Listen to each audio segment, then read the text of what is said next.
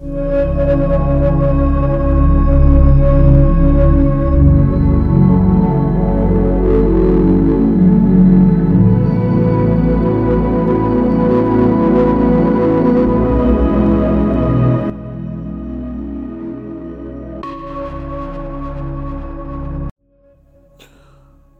pessoal, tudo bem com vocês? Aqui quem vos fala é o Lineker, autor e criador do blog Geek do Direito, para mais um episódio do quadro Resenhando. Antes de começar, já faço os pedidos de praxe. Curta, compartilhe, siga o blog nas redes e deixe a sua opinião. Hoje irei falar sobre a série da Globoplay, O Caso Evandro, bem como do podcast que é retratado na quarta temporada do Projeto Humanos, do Anticast, encabeçado pelo professor Ivan Mizanzuki. Antes de começar, aviso que o presente episódio contém spoilers. E se você não deseja estragar a sua experiência com a série televisionada ou com o podcast, recomendo que você pare, assista a série e depois ouça este episódio, tá ok? Em síntese, o caso Evandro se trata de um crime brutal que aconteceu em 1992 na cidade litorânea de Guaratuba, no estado do Paraná, onde o menor Evandro Ramos Caetano teria sido sacrificado em um ritual satânico. Sendo dois os principais acusados, Celina e Beatriz Abage, esposa e filha de Aldo Abage, prefeito da cidade na época.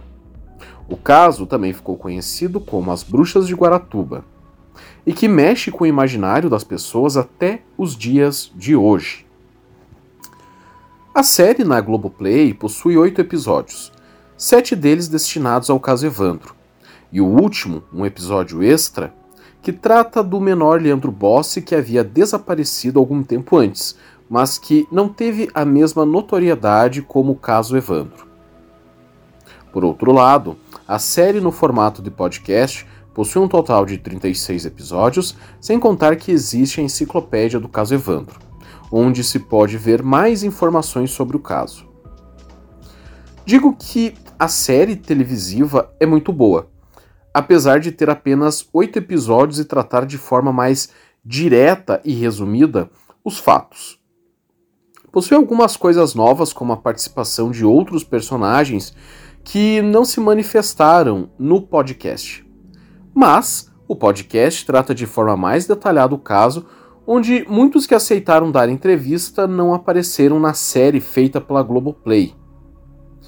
Por isso, recomendo que, se possível, assista a série e ouça o podcast que, em sua quinta temporada, irá tratar do caso dos meninos emasculados em Altamira e que tem uma pequena relação com o caso Evandro.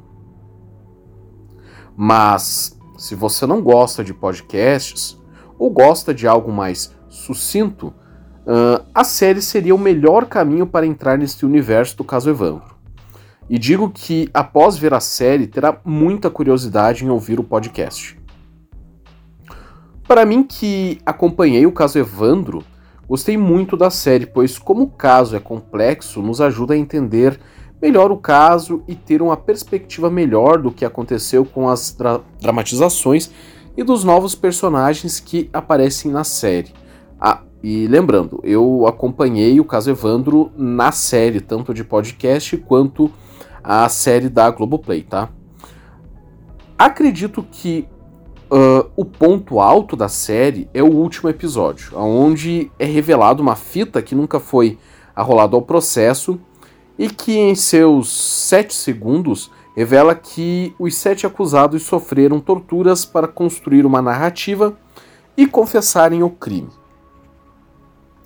Neste ponto, todos os principais personagens do caso que se dispuseram a participar da série foram colocados para ouvir as fitas de confissões, inclusive a parte que deixa clara as supostas torturas.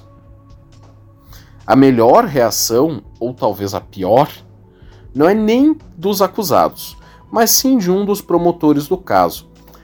Nesse caso, falo do Dr. Paulo Sérgio Markovits de Lima, que tanto no podcast, até antes dos segundos que demonstram as torturas, não deu o seu braço a torcer e seguiu firme nas convicções acusatórias. Como o mesmo diz, abre aspas, pelo que estou ouvindo, parece que a coisa não andou como deveria. Fecha aspas. E de fato, não andou. A questão é: quem vai assumir esta bomba?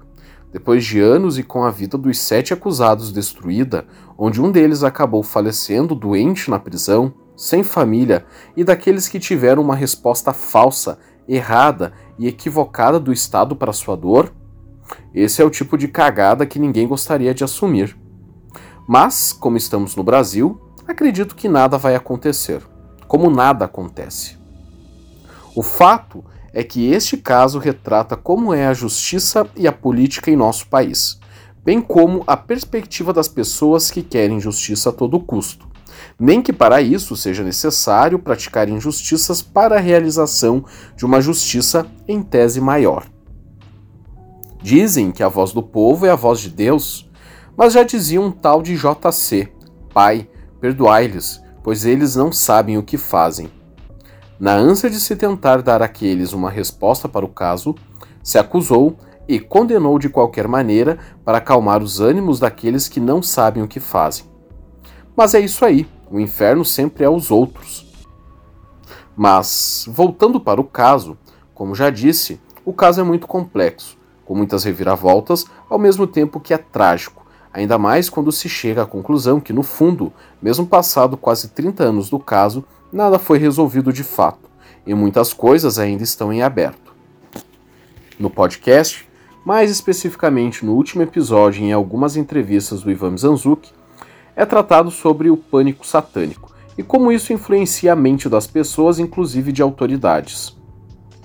O próprio promotor do caso, Paulo Sérgio Marcovitz de Lima, em determinado momento no podcast, disse que para ele se tratava de uma luta do bem contra o mal. Essa alegação ficou martelando em minha mente por um bom tempo. Isso mostra até que ponto as superstições das pessoas podem chegar, em muitas das vezes colocando a emoção no lugar da razão. E que mesmo aqueles que não esperamos nenhuma falha acabam por ter os seus deslizes. Não são seres perfeitos e estão suscetíveis a erros, tampouco são donos da verdade. E o que falar do caso Leandro Bossi? Um verdadeiro desleixo das autoridades que deram nenhuma atenção ao caso.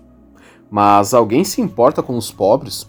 Como pode um menino, filho de pescador, e uma faxineira não despertarem o interesse das autoridades? Um desaparecimento até hoje jamais desvendado e que, assim como o caso Evandro, jamais chegará a uma solução definitiva. Pobre João Bossi, faleceu sem saber o paradeiro de seu filho. Tanto a série quanto o podcast te prendem do início ao fim. Quanto à minha opinião sobre o fato de os sete acusados serem culpados ou não, é difícil saber, de cravar se os mesmos são culpados ou não. Em determinado momento da série em podcast, se chega à conclusão de que os sete acusados são culpados, mas em determinado momento começamos a pensar ao contrário. O que falar de Diógenes Caetano, que foi o principal informante da polícia e que foi fundamental para que se chegasse aos sete acusados? Um fato que apenas descobri na série de TV e talvez por desatenção minha. Diógenes não participou do primeiro júri em 1998, apenas nos demais júris. Por que será? Dependendo do andar da carruagem, não se sabe se Diógenes é vilão ou mocinho da história. Diógenes, que era adversário político dos Abage e que tinha desavenças familiares com Celina Abage. O fato é que o caso é muito complexo e é difícil de cravar se ambos são culpados ou não. Jamais saberemos ao certo se ambos são ou não culpados, ainda mais depois de tanto tempo, onde o tempo solidificou algumas coisas e levou outras embora, talvez as mais fundamentais. Eu arrisco dizer que, se colocarmos os fatos na balança, somado tudo ao que foi visto, a balança pesa mais para a inocência do que para a culpa.